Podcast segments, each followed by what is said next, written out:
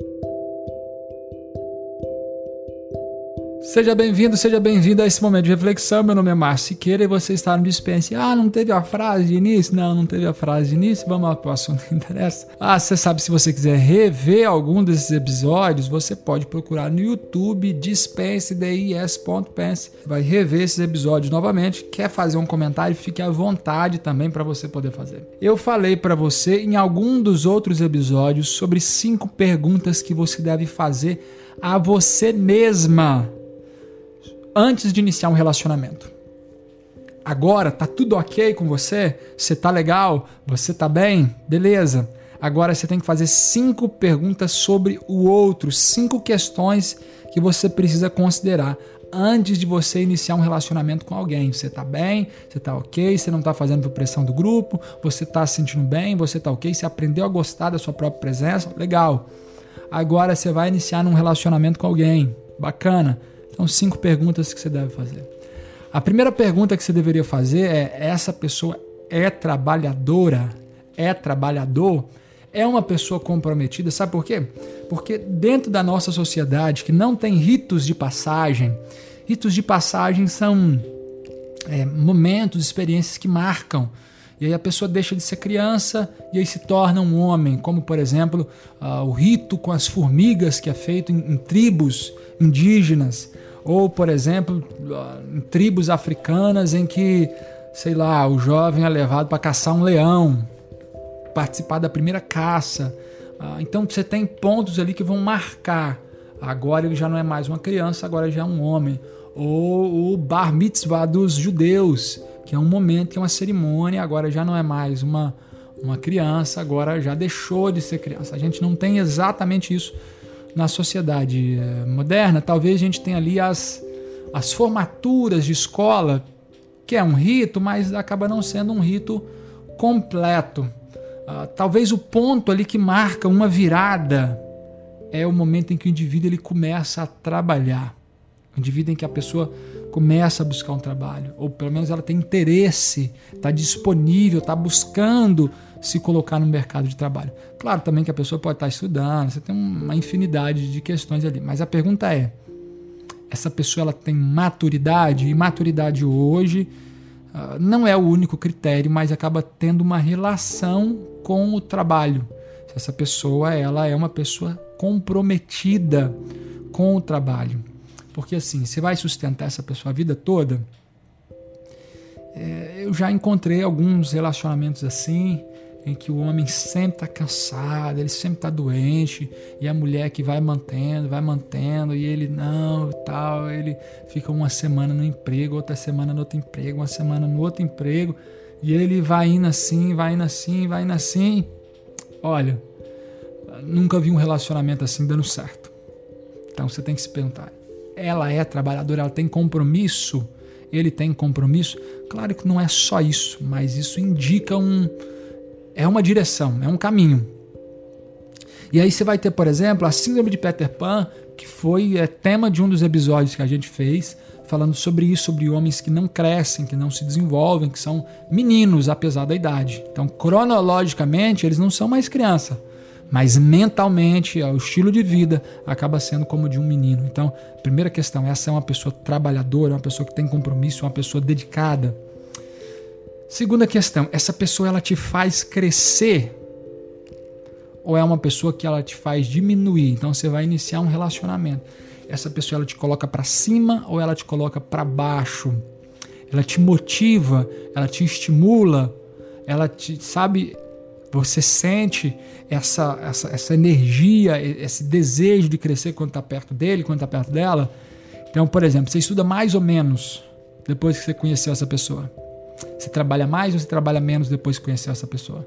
Se você trabalha menos, se você estuda menos, você não tem tempo para estudar, não tem tempo para trabalhar, não tem tempo para mais nada depois que começou a se apaixonar por essa pessoa e tal, opa, com calma. Essa pessoa acredita nos seus sonhos? Porque assim, se você tem um sonho, essa pessoa não acredita no seu sonho, como é que vocês vão ficar juntos? Você vai ter que abrir mão aí de alguma coisa. É, sabe, esse estímulo por mais bobo que seja, é muito comum as pessoas não pensarem nisso antes de iniciar um relacionamento ou no início do relacionamento. Vão indo, mas vai indo com o desejo lá, o famoso mito do amor onipotente. Não, ele vai mudar, vai melhorar. Eu amo por ele amo por mim. O meu amor é suficiente para manter a, a, a relação. Não vai por esse caminho, não, porque esse é um caminho muito perigoso. O terceiro ponto é se a sua visão de futuro está na mesma direção. Se vocês têm uma visão de futuro que estão na mesma direção. E aí eu vou abrir um parêntese para falar um pouquinho da minha família agora. A minha esposa, ela sempre foi muito família, muito ligado à família dela, muito ligado aos pais, muito ligado às irmãs. É um negócio muito bonito. E gente que é muito ligado à família tem dificuldade para quebrar esses laços. E eu, desde que a gente iniciou o nosso relacionamento, eu tinha 18 anos, 19 anos, 18, 19 anos, enfim. Eu vou passar vergonha aqui, mas tudo bem. E eu sempre tive um negócio de ir, a gente morava no Espírito Santo, de que eu iria para Bahia para fazer, quer dizer, eu não sei se eu iria para Bahia ou iria para São Paulo para fazer a faculdade de teologia.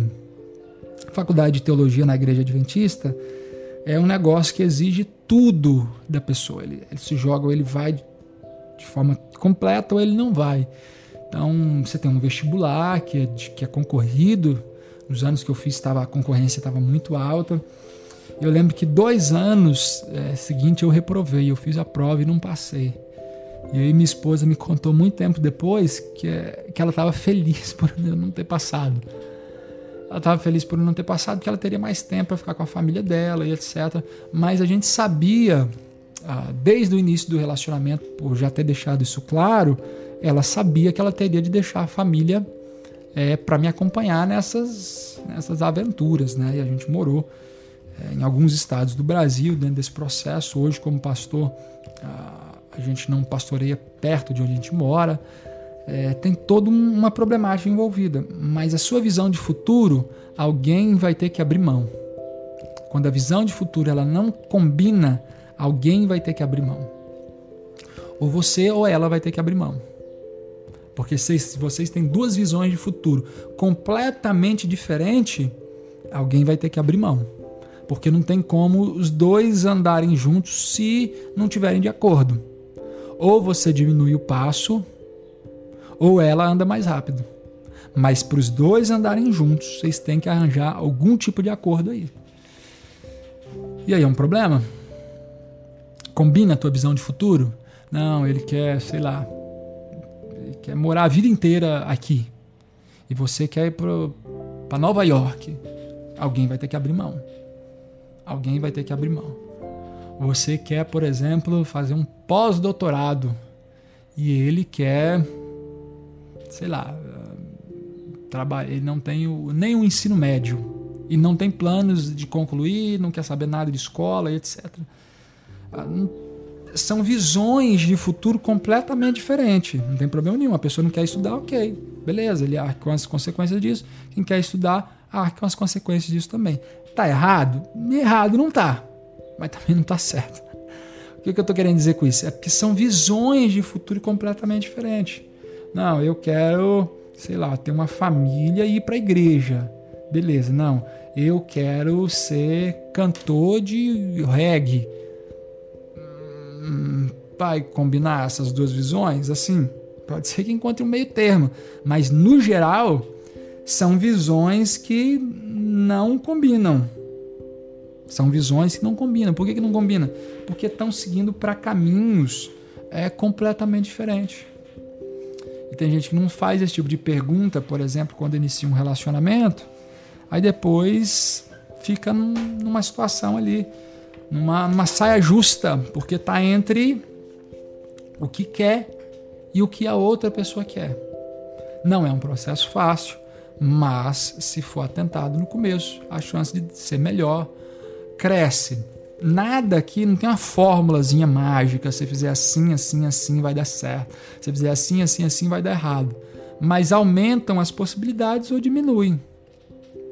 Então, essa pessoa é uma pessoa que está disposta a trabalhar, ele está disposto a trabalhar, ou não, ele só quer trabalhar se for ali engravatadinha, assim, assim, assado. Ou se necessário for, essa pessoa vai pegar uma enxada para te sustentar. Isso não quer dizer que você também não, não tem que trabalhar. Mas o que eu estou dizendo é dentro dessa perspectiva. Tem, tá comprometido? Tá comprometida? Porque também serve para mulher. Tem mulher que não, não dá um prego numa mão. E sobra para o esposo. É um número menor, é, mas também acontece. Então essa pessoa ela tá te jogando para cima ou tá te jogando para baixo. Você não presta, você não vai conseguir nada, você não vai chegar em lugar nenhum. Você terminar comigo não vai ter quem, quem te queira, porque só eu sou a única pessoa que tô, tô fazendo um favor para você, estando com você nesse relacionamento. Tá te jogando para baixo ou tá te jogando para cima? E qual é a sua visão de futuro? Tá na mesma direção? Vocês estão olhando para direções opostas? Alguém vai ter que abrir mão. Não se esquece disso. Alguém vai ter que abrir mão.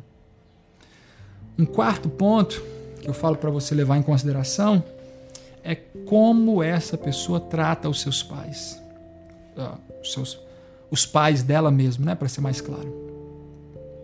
O jeito que esse rapaz trata a mãe dele é provável que ele vai querer te tratar da mesma forma. Ele vai querer que você ocupe. É possível que ele queira que você ocupe o mesmo espaço. Então, como em casa, ele saía, ia, saía para jogar bola e aí, quando voltava, a casa estava toda arrumada, é possível que ele traga essa expectativa para você. É possível? É, é possível. Do jeito que ela briga com o pai dela, que ela não respeita o pai dela, que ela ignora o pai dela, que ela xinga o pai dela, é muito provável que ela espere que você ocupe o mesmo espaço. Então, como essa garota trata os pais? pode saber que seu futuro está indo naquela mesma direção. Se essa pessoa, se ela mente para os pais para ficar com você, você pode saber que ela a possibilidade dela mentir para você para ficar para fazer outra coisa no futuro é muito grande. Se ela engana os pais, é possível que ela te engane também. Porque não tem um compromisso com a verdade, não tem um compromisso com uma, não tem uma decisão. Ela faz o que está no coração. Então, como essa pessoa trata os pais? Se esse rapaz cuida da mãe, ele está interessado no cuidado dela, ele, ele ajuda a mãe. Se ele ajuda a mãe a limpar a casa, é provável que ele também vai te ajudar, vai vai estar tá junto aí nas tarefas de casa. Se ele deixa a mãe lavar a casa, lavar as roupas, lavar os pratos, limpar tudo, e ele fica só deitado no sofá, provável que ele vai esperar que você faça a mesma coisa. Então, como que essa pessoa trata? Como essa pessoa trata os pais? Isso vai te dar um indicativo de como você será tratado no futuro. Então, abra os olhos. Esse é o momento de abrir os olhos, de refletir, de pensar. A gente precisa aprender a pensar. Eu sei que a, a, a paixão, eu, não lembro mais quem foi que disse isso, mas vai dizer que a, a paixão é a, é a, suspensão temporária da razão. E o indivíduo, enquanto apaixonado, ele realmente está ali bestalhado, né? É, quando eu pergunto, por exemplo, um jovem, é, quais são os defeitos dessa pessoa que você está interessado? Ah, não, ela não tem defeito. Já sei que esse já sei que esse está sendo iludido está sendo iludida. Da mesma forma também a religião, quando o cara fala assim, ah, quais são os defeitos da, da igreja que você frequenta? Ah, não, não tem defeito. Ou quais são os defeitos do partido político que você apoia? Ou quais são os defeitos do time que você torce? Quando a pessoa não tem, não, não tem problema nenhum, é tudo perfeito, tudo maravilhoso e tal, você sabe que está nessa fase de paixão, está nessa fase de suspensão temporária da razão. Não está pensando, é isso mesmo, não está pensando. Por isso a gente precisa é, assumir essa posição de reflexão. Ok, estou apaixonado, tá, mas deixa eu fazer algumas perguntas, deixa eu conversar com algumas pessoas, deixa eu pedir orientação, deixa eu falar com gente que é mais. É, gente que é mais experiente do que eu. E, às vezes tem gente que vai falar comigo assim sobre histórias diversas, entre elas relacionamentos. a pessoa quer me comprovar que o que ela pensa é real. Ela não quer saber a minha opinião, ela quer comprovar que o que ela acha que é é real. Então ela vem tal, me apresentando todos os argumentos do porquê, a realidade que ela diz, tá, tá, tá, tá. E na hora que você fala, não, isso aqui não é assim, essa pessoa ela não é desse jeito, ela não, ela não é da forma que você está desenhando. Não, a pessoa pula e fica irritado e chateado, você está sendo contra o nosso relacionamento, você tem preconceito, você. Enfim, tem uma infinidade de histórias. Então, é importante a gente se ligar nisso. A última questão, que são cinco, é o que os seus pais acham. O que, que seus pais acham desse relacionamento? O que, que seus pais acham sobre esse relacionamento? É uma pessoa trabalhadora? Está focada? Se for necessário, essa pessoa limpa a casa. Se for necessário, essa pessoa ela hum, capina um lote para manter uma família. Essa pessoa está preocupada em te fazer crescer ou te colocar para baixo. Essa pessoa ah, tem uma visão de futuro que combina com a sua como essa pessoa trata os pais e o que os seus pais acham. Essa última questão eu vou falar para você no nosso próximo episódio. Foi um prazer ter estado com vocês hoje. Nos vemos no próximo episódio.